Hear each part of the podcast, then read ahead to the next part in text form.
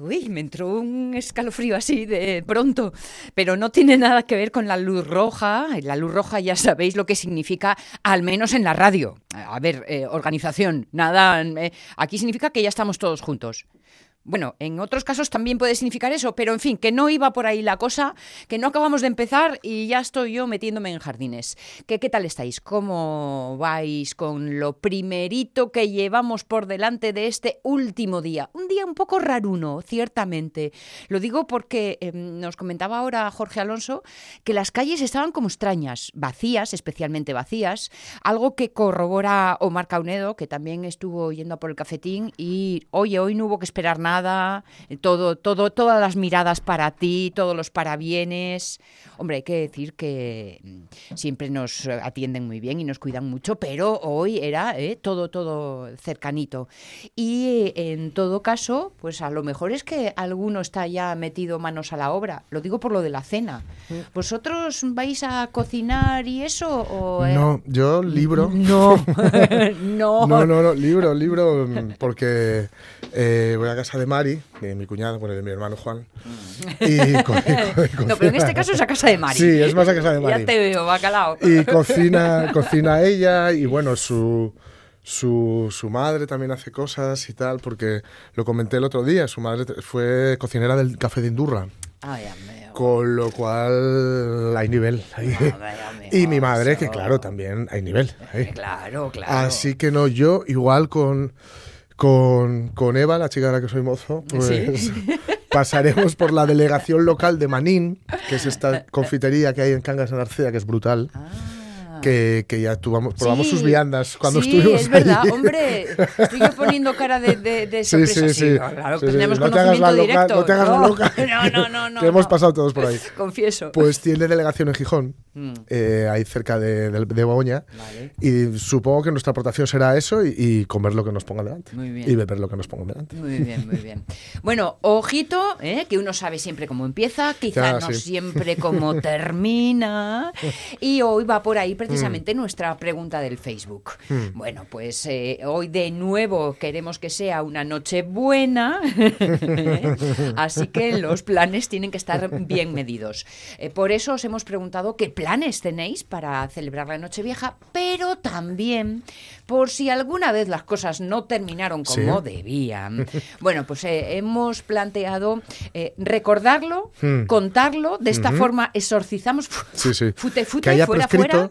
Eh. que haya prescrito que haya algún delito. que luego no queremos saber nada.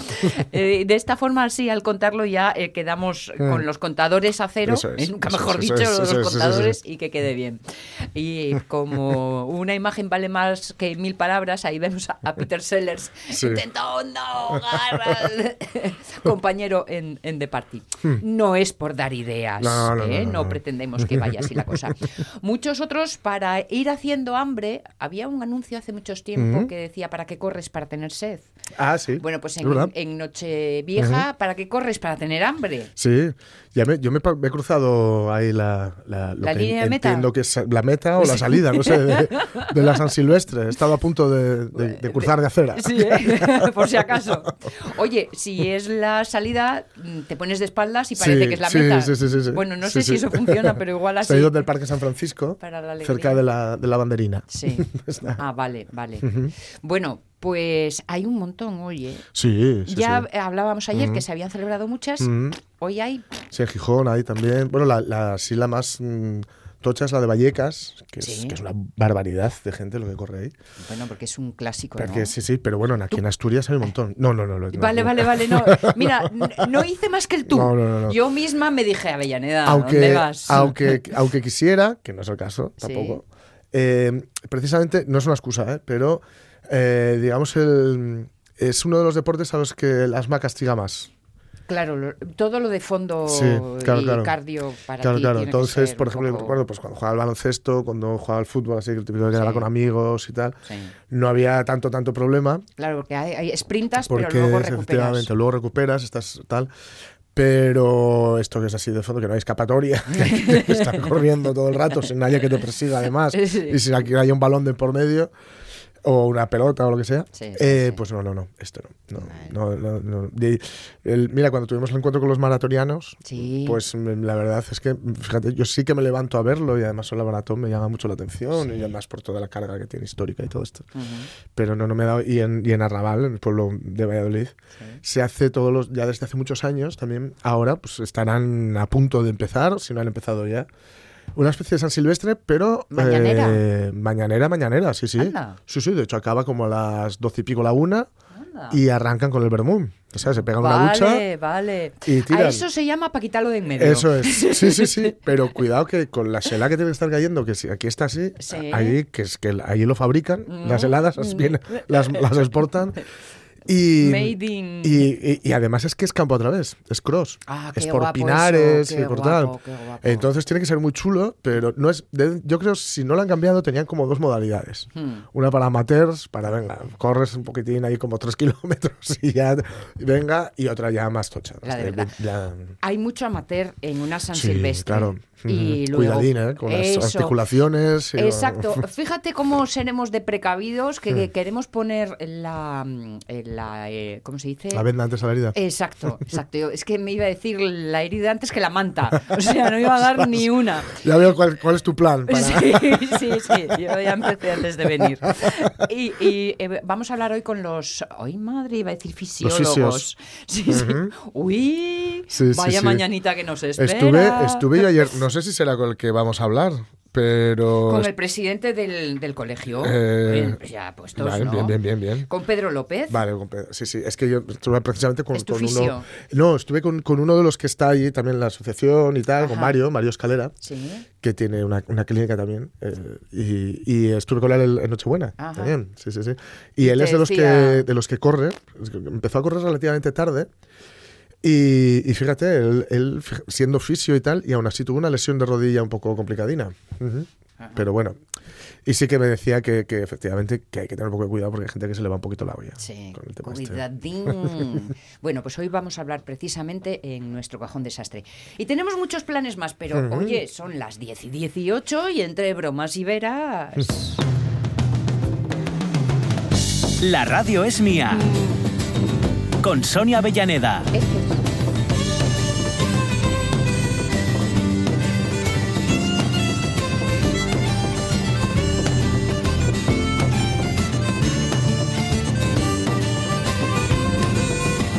Tonín de hablar entre tú y yo nada más. Va mm, un poco, va un poco regular. Va un poco rarín, Sí. está traicionero ¿eh? y a veces dices lo que no quieres Sí, sí. cuando no, bueno, esto, pero en fin. Hablando de quereres, eh, queremos acercarnos hoy, ya que estábamos en esto de una noche vieja que te pasaran cosas o fiestas raras en las que te Mm. pasaran cosas. El momento de los recuerdos, parece que además fin de año es muy para eso, ¿no? Sí, es hora de recapitular, que dice Eso, Nacho. eso. bueno, pues nosotros no queremos recapitular un año, sino incluso todo, todo un tramo histórico que se hace en este caso para una ciudad y a través de las fotografías, que tiene un impacto Sí. muy de estómago. Ujú. Fotografías que han sido rescatadas del Museo de Asturias, pero que han sido analizadas, eh, reflexionadas y también puestas en circunstancia por el historiador Ángel Mato. Y es que hoy repasamos ese puro Gijón, el Gijón del alma, que es el libro que Ángel Mato ha presentado recientemente a, a todos aquellos que sienten a Gijón en el corazón. En el puerto de Gijón, cuando yo era pequeño, los marinos silbaban al cielo y al infierno en cada bar, un vaso en cada calle, una chica. El resto de Gijón envidiaba su risa. En el puerto de Gijón allí andaba Rambal por las noches de hembra, por el día de chaval. Broma, sexo y delito, verdadera bondad. Mucho más que un marica, un héroe nacional. Rambal que parece estar de plenísima actualidad. Sí, sí, ¿eh? sí, hay que preguntarle a. Ángel, hay que preguntarle un poco esto. también. Pues adelante, pregunta en vivo, Ángel Mato, ¿cómo estamos? Buenos días. Buenos días, buenos ¿Qué días. ¿Cómo estáis vosotros? Genial, Bien, encantados bien, bien, de tenerte. Que- oh, perdóname que empecemos por este cuasi final. ¿Qué pasa con Rambal, chico? Que últimamente es que está en todas partes. Bueno, no lo hemos contemplado, no no trabajamos los personajes en este libro, al contrario, trabajamos los paisajes Sí. ¿Vale? y las situaciones y las gentes en un sentido colectivo. Entonces yo no he hecho ninguna ninguna referencia a Rambal. Vale. Yo creo que el personaje está suficientemente valorado Sí. por los los que lo conocieron y los que lo trataron y los que después escribieron sobre él, ¿no? Como para eh, repetirme y Sí. demás. Una cosa, Ángel. eh, el otro día, ayer, que, que el otro día, ayer mismo, vi una foto del muro, creo que era de 1905, donde no había muro, en realidad. Es decir, la, la playa estaba mm, al mismo nivel que un poco el paseo, digamos. ¿no? Yo no sé si el muro, es decir, el- la evolución del muro se puede tomar como ejemplo de la evolución de la ciudad, ¿no? La imagen, la, tal vez de las fotos, o de, bueno, simple y llanamente lo que ha sido la evolución de- del muro de San Lorenzo.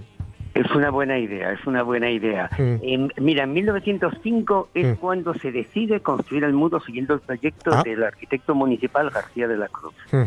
Y entre 1905 y finales de los 20 se remata, o sea, mediados de los años 20 se remata. Ten en cuenta que de alguna manera el, el muro está sometido a las, al, o- al oleaje, a las Sí, dificultades claro. económicas, al- y, Mm. y en consecuencia tarda un bastante, bastante tiempo, ¿no? Hay algunas fotos en este libro en el que se refleja primero el, eh, la ciudad sin muro, en segundo lugar se refleja la ciudad ya con un muro sin barandilla Sí. y en tercer lugar ya con la barandilla, que yo creo que es uno de los símbolos de la ciudad. sí, sí, sí. Esa barandilla que es sempiterna, ¿no? Sí, sí, sí, sí. Podemos decir ahora que el muro tiene 100 años y el muro es la frontera que marca y que une el mar y la ciudad. Ahí está la linde, Por decirlo de alguna manera. Claro, por eso, por eso nos, nos, se, nos, se nos revuelve tanto.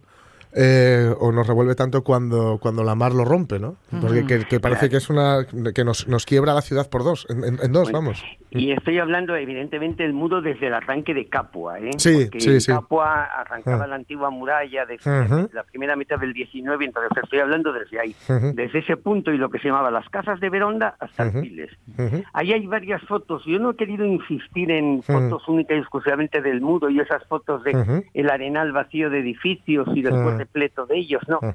Lo que he querido es insistir en las fotos que reflejan un Gijón de antes. Que ya no existe. Sí. Ese Gijón de callejero, ese Gijón de edificios, ese Gijón de, de distintos ambientes, por ejemplo, en la guía, etcétera, etcétera, que ya no existe. Es un poco el objetivo del libro. Unas fotografías, Ángel Mato, que por lo que estuve leyendo ah, mm, proceden de ese banco el fondo de- del fondo de- del Museo de Asturias, pero que de Gijón había pues en torno ¿qué? A, a- a- a- a un montón de montones de montonísimos. No, mira, el, el- tienes, tienes eh, razón, pero no podemos saber las que corresponden a Gijón y las que corresponden a otro. A ver, Mm. Lo cuéntanos. que, sí se lo que sí sabemos es que Asturias, desde Mm. un punto de vista fotográfico, es excepcional. Y Gijón también. Ajá. Eh, lo explico un poco. En ninguna, mm, tenemos que ser conscientes de que en ninguna región ni provincia española hay un Mm. museo como el Museo del Pueblo de Asturias Sí. que tenga una fototeca con dos millones de imágenes Claro, Ole. sí, sí, es verdad. sobre Asturias. Eso no lo hay en ningún sitio. A Mm. nosotros nos puede parecer normal, para los historiadores es un auténtico chollo, ¿no? pero no lo hay en ningún otro sitio. Y de esa es una parte muy importante, que no sé qué porcentaje será, son de Gijón. ¿Por qué? Bueno, pues la explicación radica en que Gijón es una ciudad muy cosmopolita y muy abierta, que Sí. a mediados del 19 recibe a 40 o 50 familias de técnicos suizos, franceses, belgas, que vienen a la fábrica de vidrio, Sí. después a la fábrica de loza y después a Moreda, y esa gente aporta, digamos, toda una línea de comportamientos y de, y de novedades a la ciudad. Desde las primeras máquinas de fotos, desde las formas de vestir europeas, desde las primeras bicicletas y las primeras motos, a otras muchas cosas. Y esos fotógrafos son los que nos han dejado cientos y miles de imágenes que son verdaderamente excepcionales. Claro. Pero claro, te habrás pasado, Mm. Ángel, anda que, que tanta cantidad de horas No, no, revisando no, no. foto a foto es y un decidiendo. placer, yo como historiador, como historiador, cuando has revuelto en los documentos del Archivo eh, General de Madrid de la Administración, Sí. que es un tostón, o de, cualquiera, o de cualquiera de los archivos municipales de todos los sitios, entrar en el pueblo de Asturias, Claro. ponerte delante de un ordenador y ver fotos de antes es un placer. Claro, claro, claro. Es un auténtico placer, es el libro que he hecho con más placer de todos los que he hecho en mi vida. Claro, claro. Muchísimo. Y Claro. además, bueno, con la selección que me hizo Carlos González Espina, que te hace una selección previa, que es el director de la fototeca, Sí. bueno, pues estás ahí como un marajá. Claro. Oye, Ángel, y esta, a ver si, a ver si me sale bien la pregunta porque igual es un poco enrevesada. Digamos que antes el, el urbanismo definía una zona de la ciudad y por tanto la clase social que estaba en ella, ¿no? Mm. Eh, y hubo un momento en que, digamos, se buscó unificar ese urbanismo, ¿no? A mí decía, me decía eh, eh, Ramón Lluís Bande, el, el cineasta, Sí. que en el Latahoyo, para hacer convencer a un barrio obrero, para convencerlos de que eran clase media, les pusieron un parque y les, les ampliaron las avenidas. ¿Tú crees que ha habido algo así? Es decir, se intenta mm, unificar, digamos, una serie de criterios estéticos para borrar esas posibles diferencias de, de clase, si las hubiera. Hombre, yo creo que, que hay, una, hay un concepto de mancha de aceite de la ciudad que va avanzando en forma de mancha de aceite y que toda ciudad se acopla a un urbanismo de la época en la que se diseña. Entonces, a principios del siglo XX, el Natahoyo estaba diseñado como un barrio industrial, con la vivienda obrera al lado, era un barrio ferroviario y barrio industrial, Sí. tenía todos esos componentes. Y el diseño del plano urbano responde a eso. Cuando viene el plan Fernández Rañada, eh, responde a otras características y lo que cambia en el barrio, bueno, yo creo que el barrio ha cambiado positivamente, ¿no? Sí, bueno. La avenida de Juan Carlos I, evidentemente a todos los del Natahoyo les sorprende, pero lo Sí. hacen suya de un día para otro. Sí. ¿Entiendes? ¿Por qué? Porque es fantástica, porque da salida al tráfico, porque Sí. de repente abre. Pero bueno, son procesos bastante, bastante complejos, ¿eh? Mm. Y el urbanismo después tiene mucho, como tú has planteado en la pregunta, mucho de psicológico. Sí. Ahí tienen que estar los políticos y los arquitectos, y los arquitectos tienen mucho de psicólogos, cada vez tienen un rollo más psicológico Sí. que otra cosa. Es verdad, es verdad, eso sí. Mm. Me imagino que entonces también la evolución de la ciudad, Ujú. que mm, aunque sea algo que sucede de forma paulatina, habrá momentos cumbre Ujú. y que esos momentos cumbre marcarán también periodos sociales y Mm. económicos. Sí, bueno, la- Esa es la Mm, idea. claro. La idea de este libro es Mm. que el primer tercio de siglo la ciudad se gesta y tiene unas señas de identidad propias. Mm. En ese primer tercio de siglo, porque pasa de ser una villa comercial y pesquera de, de segundo y tercer rango a una villa industrial, fabril y demográfica que es la primera potencia regional. El museo es clave, las industrias que se, las 100 casi actividades industriales que hay son claves y fundamentales. Pero es que al mismo tiempo es una ciudad también muy polifacética, que tiene una rica burguesía reformista, melquiadista, que tiene una clase obrera anarquista, Sí. que tiene unas sociedades de cultura e higiene, que tiene un Ateneo, que tiene un Sí. movimiento deportivo in- increíble que se Sí. compleja, perdón, que se refleja también en Ujú. el libro. Y entonces en esos 30 años es donde Gijón adquiere una identidad que es una identidad muy abierta, muy cosmopolita, muy europeísta. Y los fotógrafos la reflejan. Y nos han permitido esos miles de imágenes y nosotros hemos seleccionado 350, Ujú. de las cuales hay 100 que son inéditas. Ah. Y con esas hemos querido hacer algo que, bueno, Mm. que permita definir la ciudad de Gijón en su gestación, en su proceso de gestación. El punto de partida es una frase que a mí me encanta y que, Mm. bueno, es bastante conocida, pero que merece la pena, que es la frase de Pachín de Melas, en la que dice, tengo una grave enfermedad llamada gijonismo, incurable, Sí, una enfermedad incurable, y es el recuerdo Ujú. el recuerdo, la añoranza Mm. de ese Gijón perdido que nunca va a volver a existir. Entonces, ese Gijón perdido, que Mm. nunca va a volver a existir, cuidado, porque es algo que también podríamos aplicar a Oviedo, a Avilés, claro. probablemente a, la Pola, a Cangas Leonís, ¿no? Y, que es una idea mm, positiva y negativa en sí misma, porque mm. todo depende de qué. Claro, claro ese, esa eh, es lo que yo me he esforzado por mm. reflejar en este texto, y de ahí el concepto de puro Gijón. Estamos en el Gijón que ellos definían como puro aquellos que llevaban la ciudad más dentro de sus entrañas. Sí, sí, sí. Porque nosotros ya hemos conocido, bueno, pues nosotros Hmm. Eh, en la segunda mitad del siglo XX todo ha cambiado demasiado. Pero ellos conocieron el tránsito de lo eh, rural a lo urbano, conocieron el tránsito de la miseria hmm. a los inicios del desarrollo, conocieron un mundo verdaderamente complejo. En esas fotos, por ejemplo, se ve muy bien que las carreteras son puros barrizales. Claro y que el tránsito callejero es un tránsito de carruajes y de mulas y de mulos hasta que aparecen los primeros vehículos. Oye, permitidme que os pregunte a ambos como gijoneses. Ah, ¿Hay rincones que permanecen fieles a este primer Gijón del que nos está hablando hecho, Ángel? yo le, quería preguntar, de hecho, Ángel, si de, los que aún permanecen, ¿cuál recomiendas? Y de los que ya no están, ¿cuál te gustaría que estuvieran? Vale. Uf, la, segunda, la segunda es más difícil. No, hombre, ¿cuáles permanecen? O sea, tú, evidentemente hay determinadas zonas encima de Villa que se han podido cambiar las fachadas y adecentar y tal, pero que están exactamente el plano urbano el muelle el muelle evidentemente lo que es el muelle la Garcena Vieja. Han cambiado los barcos y donde había veleros ahora, ahora. hay, hay, hay puerto deportivo pero bueno de alguna manera ese ese, esa parte eh, se, conserva casi igual. El martillo, ¿no? De Capua también, más o menos. El martillo de Capua, de lo poco que queda, pero bueno, determinadas edificios, líneas de edificios de Cabrales o de Corrida, eh, son los mismos, ¿no? O sea que yo creo que ahí hay... Y después, ¿qué, ¿qué es lo que se ha perdido? ¿Qué, ¿Qué es lo que no hay? Hombre, yo creo que uno de los edificios más espectaculares que se ha perdido, aunque lo que hay lo sustituye con, con bastante estilo, Mm. es el mercado de hierro y de cristal que había en mm. la Plaza del Parchís. Al mm. lado del Instituto Jovellano, toda la Plaza del Parchís era un mercado de hierro y de cristal. reflejado en el libro. Entonces, ese mercado es un Lesalles, es, un El Borne, es un mercado de estos de, del modernismo de finales del XIX que se tira en el año 33. Anda y demás anterior a las reformas que se hacen en la guerra civil. Entonces, para mí ese mercado, bueno, si lo viéramos ahora y estuviera convertido, qué sé yo, en un sitio de tapas para tomar el vermú el día de Nochevieja.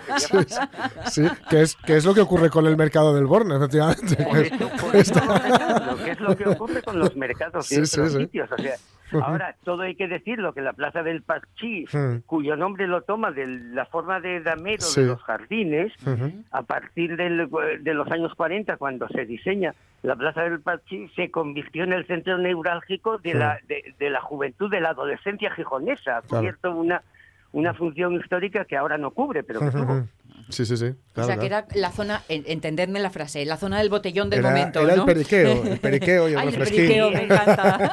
Sí, sí, era, era el, el, sitio de los jovencitos, 14, 15 años, que todavía no entraban a los bares. Ahora como ya se meten antes, sí, pero de aquella no entraban a los bares y, y entonces la Plaza del Pachís era el lugar de cita y el lugar de alterne y de, y de ligue. De ligue. Sí, sí. Bueno, eso lo puedes recordar hasta Jorge. Sí, sí, sí. De hecho, a mí me tocó, yo creo que los últimos estertores de eso me tocó. Sí, sí, sí, sí. De quedar en el parchís por, con, pues sí, eso, con 13, 14, 15, 15 ya, bueno. Perdonad, Ángel, amigos, pero es que Jorge peina canas en la barba, sí, sí, sí, ¿eh? A ver, a ver, a ver. la, fotografía que más te sorprendió. Esta es la típica pregunta, súper fácil de hacer y difícil de elegir la respuesta. Sí, sí. a mí la que más, una de las que más me gusta es una del fondo Patricia Dudiz, que se ve la playa, que se ven las tres clases sociales en la playa con bastante nitidez se ven por un lado los balnearios, por otro mm. lado las casetas, con un tono, franjas verticales esportinguistas. Mm. por otro lado se ve la gente del, del sábano, la gente que está cambiándose, mm. eh, tapándose por una sábana. El muro está sin barandilla, está, y al fondo en el cerro de Santa Catalina se ven unos mástiles enhiestos verticales llenos de redes. Se distinguen al fondo, que son las redes de los pescadores. De los pescadores. Ah. Entonces yo creo que esa foto horizontal, que es una foto que hemos puesto a doble página horizontal, esa foto con las redes de los pescadores, el muro sin barandilla y la playa cargada, a mí me parece que bueno que resume un poco pues a la playa de los años 20 Ujú. y demás. Sí, sí. Quedémonos entonces con esa imagen Sí. vívida, pero recordad que hay muchas otras imágenes eh, comentadas, eh, puestas en circunstancia, puestas en, en momento histórico, que nos ofrece en este libro, Puro Gijón, el Gijón del alma, que es un poco como el, el subtítulo de ello, que nos ofrece Ángel Mato, historiador, y que sin duda para los de casa y Sí. para los amigos de los de casa, que somos todo el resto de asturianos, tiene que ser un verdadero placer porque es historia, pero todavía Es historia palpitante. cercana, eso Historia palpitante, ¿eh? sí, de sí, la sí. que de la que uno casi o puede recordar o puede tener quien se lo cuente. Sí, sí, sí. Ángel, gracias por estar con nosotros esta mañana, por ese esfuerzo y por ese Gracias Gijón que nunca olvidaremos Sí, sí. ya gracias a este trabajo, entre otros. Oye, una, ¿me permitís una Sí. recomendación del ¿Estás en casa? Nuevo? Sí. Mira, yo estoy en San Juan de Beleño, que es de donde mi familia y donde y mañana tenemos una fiesta Ah. espectacular aquí, que es la fiesta del aguinaldo, en la que desde hace 200 años los aguinalderos a caballo, los mozos a caballo, Sí. recorren el pueblo Sí. pidiendo el aguinaldo, cantando casa por casa, etcétera, Ostras, qué guapo. es una es algo que se ha hecho desde siempre que no Sí. se ha recuperado sí, sí, tras sí. ningún proceso extraño y que yo creo que nosotros eh, bueno defendemos porque no solamente tenemos esa particularidad sino que estamos muy orgullosos de que así sea Muy bien. Pues que, que no se pierda y que todos lo veamos, lo disfrutemos algún día. bueno Venga, beso grande, Ángel. venga muy encantado, amable. un saludo. Un abrazo, Ángel. Hasta luego. Hasta luego. Puro Gijón, el Gijón del alma. Para mí, que es Tillé, libro de regalín. Sí, sí, sí, es libro de regalín. Además, eh, Por dar yo, ideas, digo, yo- ¿eh? sí, sí, sí. em, entre que efectivamente el fondo que hay fotográfico es espectacular, el fondo de- del- del Museo del Pueblo de Asturias, que es una maravilla. Ujú. Y que yo he de decir que todo aquello que lleve el sello de Ángel Mato es tremendamente fiable. Bien. Yo fue, fue profe mío. Y, Sabes bien de lo que hablas, Sí, sí, entonces. sí. Yo todo esto, to- la, la mitad de lo que yo cuento aquí, Sí. no, no digo que me lo, o me lo enseñó él o me, me explicó enseñó a él. mirarlo. Sí, porque él fue el que, por un lado, el que yo creo que es la, la enseñanza eh, más intensa, más, más vertebradora que yo haya, digamos, recibido en mi vida, que es Ujú. la de, de no, no poder utilizar nunca los verbos surgir, aparecer y crear. Ole, Porque decía que las cosas no aparecen, surgen o se crean, que pasan por algo. vale, Y que vale. entonces en los exámenes no se podía poner eso.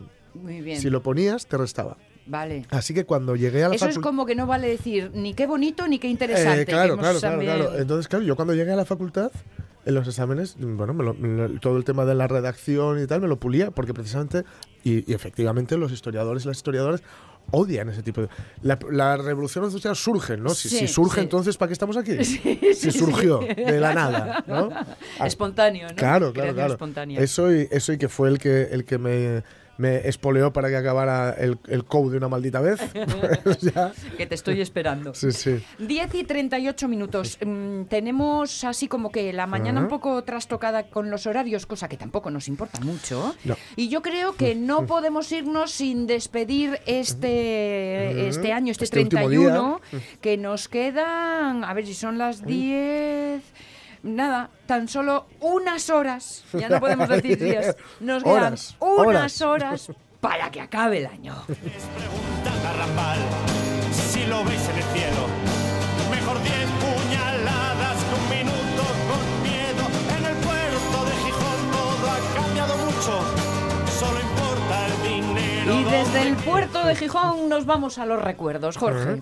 1704, en la isla de Tenerife, en las Islas Canarias, erupciona el volcán Teide. Según la leyenda popular, de aquella formidable erupción nacieron los sabandeños.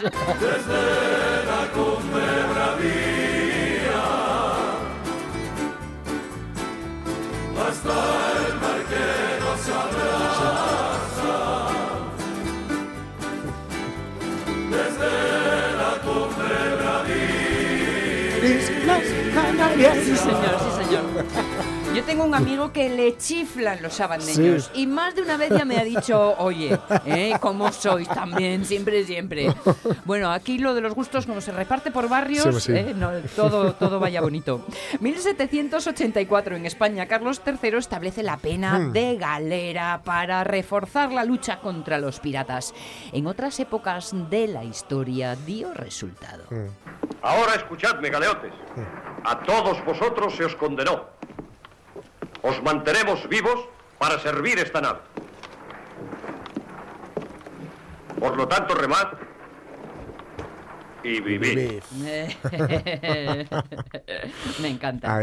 Los, las, las mm, galeras, el condenado a galeras, Sí. eh, Cervantes Sí, estuvo condenado a galeras, exacto, por ejemplo. exacto. La condena a galeras eh, era aún peor esta que la de los, los galeotes mm, de, de Benur, los que vemos en Benur. ¿Peor cuál? ¿La de Cervantes? La de Cervantes, sí, sí. Eh, creo, mm, estoy citando de memoria a mi hermano Juan. Creo, Alonso que, Alonso. creo que era eh, con esta pena con la que se decía que se las olía venir.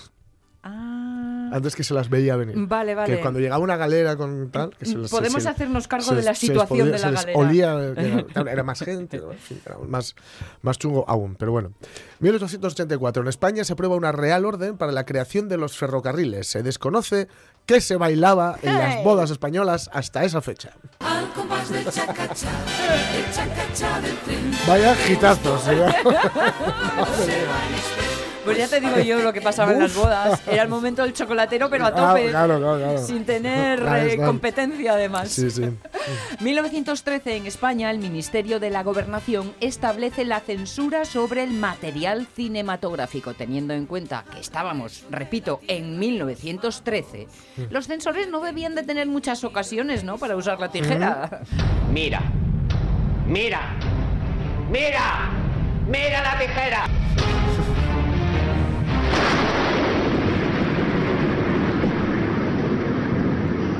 Corto lo malo y entra lo sano. ¡Hala! Ahí estamos. 1924 en Sao Paulo, en Brasil, se inaugura la carrera de San Silvestre, que se celebrará anualmente hasta la actualidad. La última prueba del año para todos esos locos. Están locos. En verano corren, trotan, transpiran, se deshidratan y finalmente se cansan solo para disfrutar del descanso. En invierno se tapan, se abrigan, se quejan, se enfrían, se resfrían y dejan que la lluvia les moje la cara. Yo los he visto. Pasan rápido por la rambla, despacio entre los árboles, serpentean caminos de tierra, trepan cuestas empedradas, trotan en la banquina de una carretera perdida, esquivan olas en la playa, cruzan puentes de madera, pisan hojas secas, suben cerros, saltan charcos, atraviesan parques, se molestan con los autos que no frenan, disparan de un perro y corren, corren y corren. Toma. Ele, qué bonito. Qué sí, bonito. señor. Dan ganas. En 1958, en La Habana, en Cuba, el dictador Fulgencio Batista tiene que abandonar el país. Comienza el gobierno revolucionario de Fidel Castro y el dictador así se despedía. Debido a serios reveses de nuestras tropas en Guantánamo y Santiago, mi permanencia en Cuba es insostenible. Renuncio para evitar más derramamiento de sangre y salgo de la ciudad inmediatamente. Pitando. Me despido a nombre de mi familia y en el mío propio, deseándoles a todos muy buena suerte. Por un Ala. momento esperaba feliz Navidad. Sí, sí.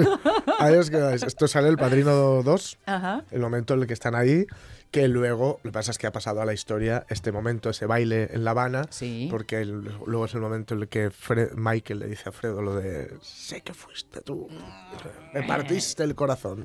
Bien, 2001, el gobierno de José María Aznar elimina el servicio militar obligatorio. Por eso, por eso, en España ya no quedan paisanos.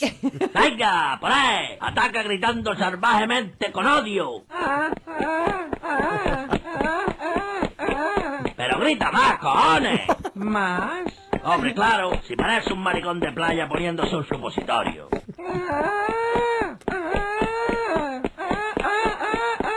Venga, va, ahora mátalo, destrózalo, destrúyelo. ¿Al saco? Sí, clávale la bayoneta y retuércesela en la entraña con odio, que sufra.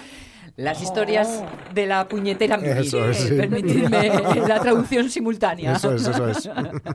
Bueno, ya he echado las cuentas. He tenido tiempo. Amigos míos, quedan 13 horas para terminar el año. Así que... Me cago en el año viejo, me cago en el año nuevo, me cago en el arbolito y me cago en ti. ¡Hala! Me cago en el año viejo, me cago en el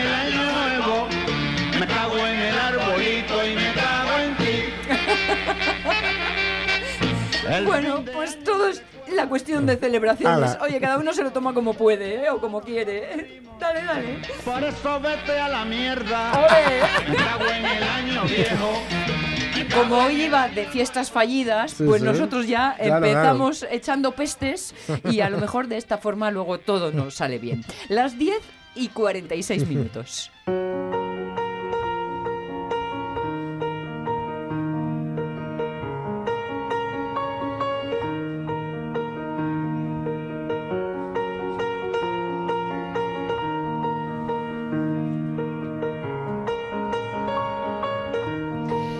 Para ser el último día del año, qué buena es la frase con la que nos acercamos a uno de los muchos trabajos e iniciativas que pone en marcha la Asociación Española contra el Cáncer. Presente por el cáncer, esa es la palabra. Y ese presente representado especialmente en la figura de los, de los más pequeños, de los niños. Para conocer en detalles tenemos eh, dos invitadas esta mañana. Ya sabéis que todos los meses Sí. eh, nos acercamos a conocer qué hace Sí, sí. la Asociación Española contra el Cáncer y contamos eh, con la buena ayuda de quien conoce bien el trabajo como coordinadora del voluntariado de la asociación. Mónica Díaz, ¿qué tal? Buenos días. Muy buenos días, muy bien. Preparando ya el, final de la jornada y el final del año, ¿no? Eso es, despidiéndonos ya de este, de este año increíble eh, a nivel personal y a nivel de, de la asociación. Ah, O sea que hacéis balance de, De lo bueno y malo. lo ponía vital. siempre, siempre hay que tener en cuenta también lo, lo malo para, para equilibrar, por supuesto, y, y coger esas fuerzas para el próximo año, claro que sí. Es- Eso es cierto, pero que ha sido un buen 19 entonces en el trabajo de la asociación, ¿no? Ha sido un buen año, sin duda. Eh, Gracias una vez más al equipo con el que contamos, a todos los voluntarios que hacen una, una labor increíble, como, como no me canso de, de repetir. Gracias a ellos podemos llevar a cabo acciones como la que comentabais y, y- y muchas otras, eh, gracias a, a nuestros voluntarios, que cada día son más. De decir que cada día son, es un equipo que está, que está creciendo y esperemos Bien. que en 2020 siga, siga ampliándose esta familia. Porque cada uno con poner su granito no hacen falta grandes esfuerzos. Muchos pequeños hacen un gran músculo, un gran poder. Eso es. Vale. Presente por el cáncer. A lo que íbamos. Son, eh, es el título para una campaña en la que estáis inmersos, pero que aún no ha terminado y en donde habéis enredado maravillosamente a los coles y a los más pequeños. Danos así un poco los datos, Mónica. Sí, hemos tenido como cómplices a un montón de nuevos voluntarios, eh, que son los eh, estudiantes de, de varios colegios eh, de toda Asturias, Sí. que han participado en esta iniciativa. La verdad es que se lo propusimos a, a varios colegios y luego lo, lo- lo comentamos en redes para que todos aquellos que quisieran participar pudiesen ponerse en contacto con nosotros y ha tenido muchísimo éxito. Hemos conseguido eh, más de mil dibujos, eh, poemas y cuentos eh, realizados por, por, los, eh, por Mm. los niños de, de estos colegios Sí. eh, con la intención de eh, bueno pues de regalárselos a los eh, pacientes que están ingresados en, en los hospitales en los que en los que colaboramos con los que colaboramos ¿no? en los que hacemos voluntariado que serían pues el Luca Cabueñes y el Hospital Montenaranco en, en Oviedo.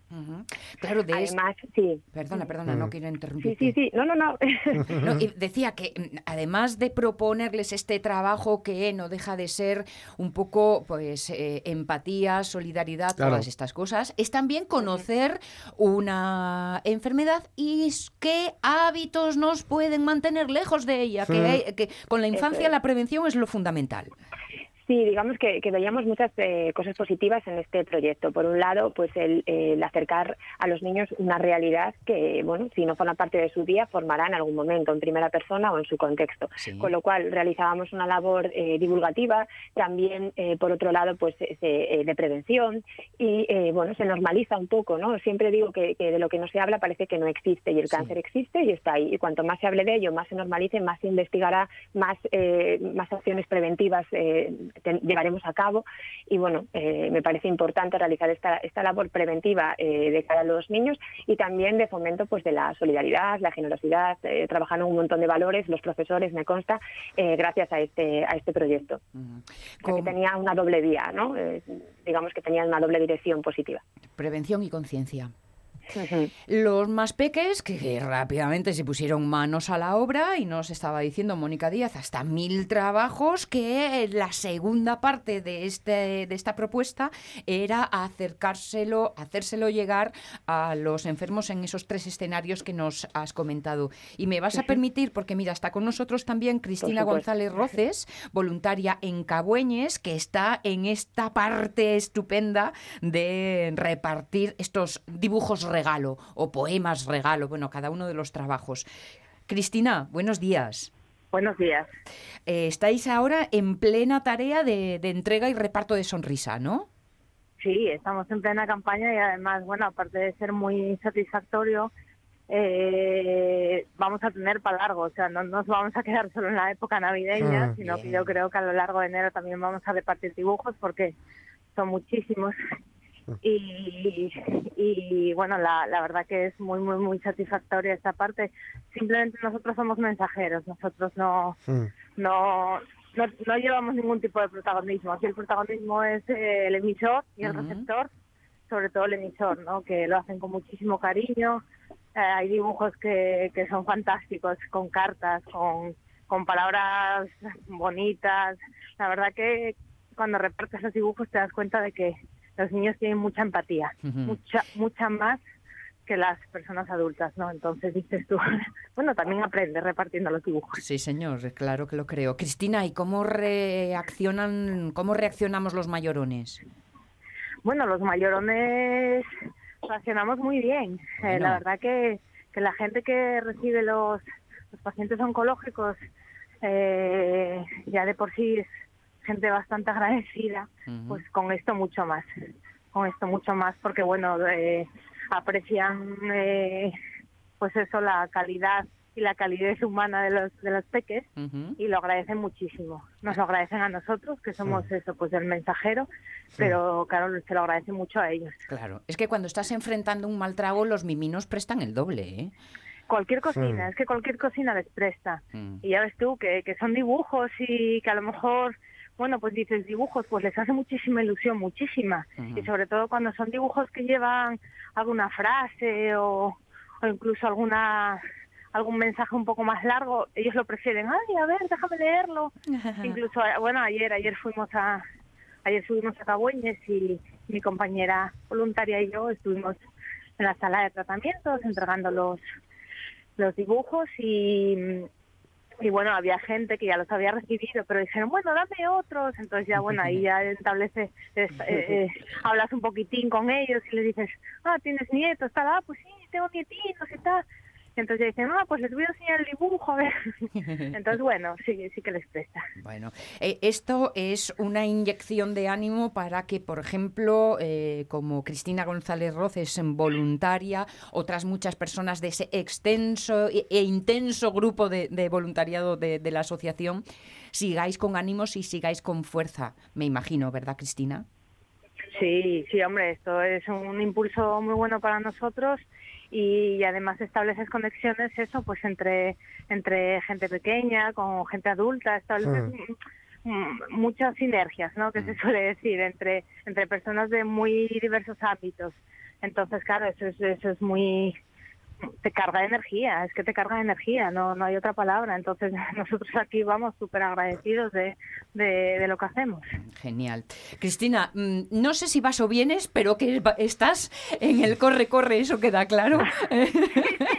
voy caminando y voy afogada. Ya lo vimos, ya lo vimos. Así que mira, vamos a dejarte que recuperes el resuello, pero eh, como, como eh, ejemplo de todo el voluntariado, eh, darte nuestra gratitud por este trabajo que realizáis a diario y sobre todo el ánimo para que no eh, desfallezca eh, ni la voluntad ni, ni la fuerza necesaria, porque a veces os tenéis que cruzar con situaciones duras, pero que lo que te decía antes, que sepáis que el más mínimo mimín en estos momentos tiene tanto valor que no, no perdáis la fuerza, ¿vale, Cristina? Sí, nunca, eso Genial, nunca. genial.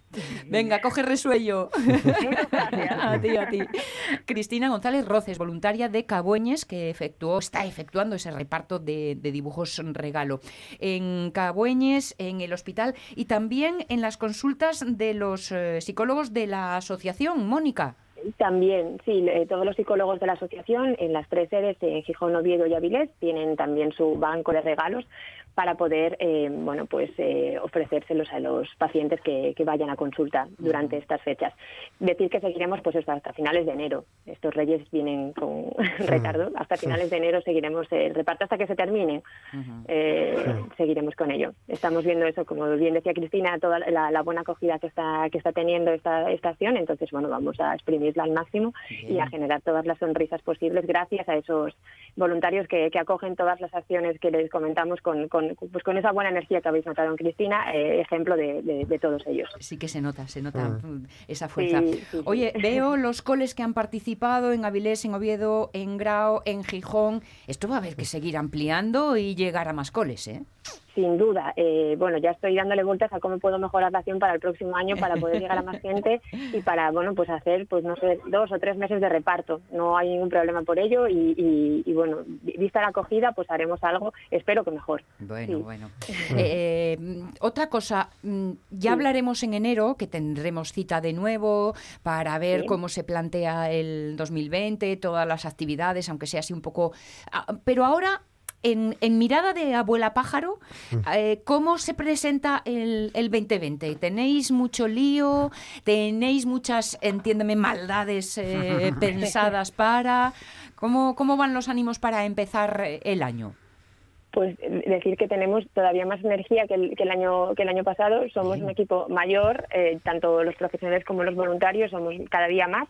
Entonces eh, venimos renovados. Eh, tenemos ya muchas cosas cerradas que todavía no os puedo contar y un montón de ellas en mente, pero sí más acciones, más eh, bueno pues eh, más actividades eh, de estas actividades de, de- de regalo, ¿no? Quiero decir de, de aportar algo, ¿no? Como bien como como hicimos por ejemplo con la proyección de la película de Supamodo que ya comentamos ahí también con vosotros. Sí. Es decir, más actividades de, concienciación, de, de compartir, de encuentros, de, Mm. de generar esa- esas energías y esas emociones compartidas. Claro, Más de este tipo. Porque lo científico es imprescindible, Por pero lo anímico, bueno, ahí está donde el calor humano puede hacer verdaderamente su, su gran Es trabajo. Donde todos podemos aportar. No, no todos podemos ser científicos, evidente- o sea, no todos lo somos, podemos ser, no todos lo somos, pero sí todos podemos aportar pues una sonrisa, un, eh, pues un roce, un, un contacto, una mirada, eso sí lo podemos hacer todos. Genial. Y todos podemos tener un tiempo para ello, es decir, el, el- el- el tiempo es muy relativo y cada cosa, cada cosa puntual eh, va, va, va a tener su impacto y va a ser importante.